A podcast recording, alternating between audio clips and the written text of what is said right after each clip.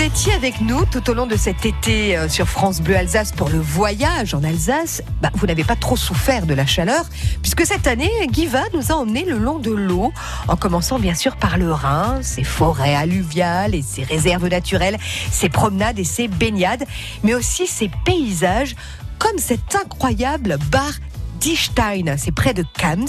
Décrivez-nous ce que vous voyez, Guy. Alors comment dire ce qu'on voit? C'est bah, déjà c'est ce qu'on entend. Ce sont des chutes d'eau. Ce sont des chutes d'eau dans le Rhin avec des barres rocheuses qui, émergent. On est à 150 mètres de l'Allemagne, de l'autre côté. On est surtout ici avec Christelle Priot. Bonjour Christelle. Vous travaillez pour la réserve naturelle de la Petite Camargue. Ici, on est sur une partie de, cette réserve naturelle. Et nous sommes à la barre d'Istein. Qu'est-ce que c'est que cette barre Eh bien, c'est une bande rocheuse qui barre le cours euh, du fleuve, qui barre le cours euh, là, du, vieux Rhin. Euh, cette barre d'Istein a été générée par la correction de Tula. C'est une correction qui a été réalisée au 19e siècle par Tula, qui voulait fait corriger le cours du fleuve et contenir du entre deux digues, les digues de Tula, enfin, nous marchons dessus, distantes de 250 mètres. Euh, cette correction du, fleuve a eu pour conséquence de réduire son cours de 30 km en Bâle et Lauterbourg, d'augmenter le courant et d'engendrer une érosion excessive du fond du fleuve jusqu'à atteindre cette barre rocheuse. Et le résultat, c'est qu'on est quelque part au Canada. On peut imaginer ça, oui. Il manque les rangers.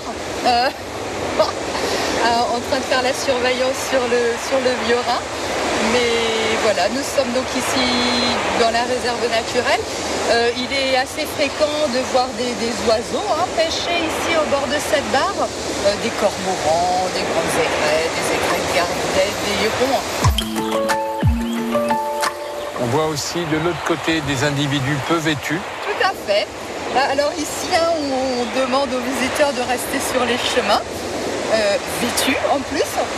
De l'autre côté, effectivement, ils sont totalement libres et se baignent euh, comme bon leur semble. Et qu'est-ce qui vous plaît? Qu'est-ce qui vous touche ici?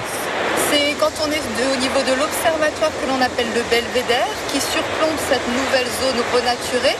On revoit au loin euh, le rocher d'Istein et on a l'impression de retomber dans les peintures de Peter Biermann du XVIIIe siècle. Euh, où on voit le Rhin d'autrefois au XVIIIe siècle euh, divisé en de multiples bras et on retrouve cette ambiance de grande naturalité. et si vous voulez vous déshabiller, il suffit de traverser. C'est ça, à la nage vite fait, avant qu'on vous voit.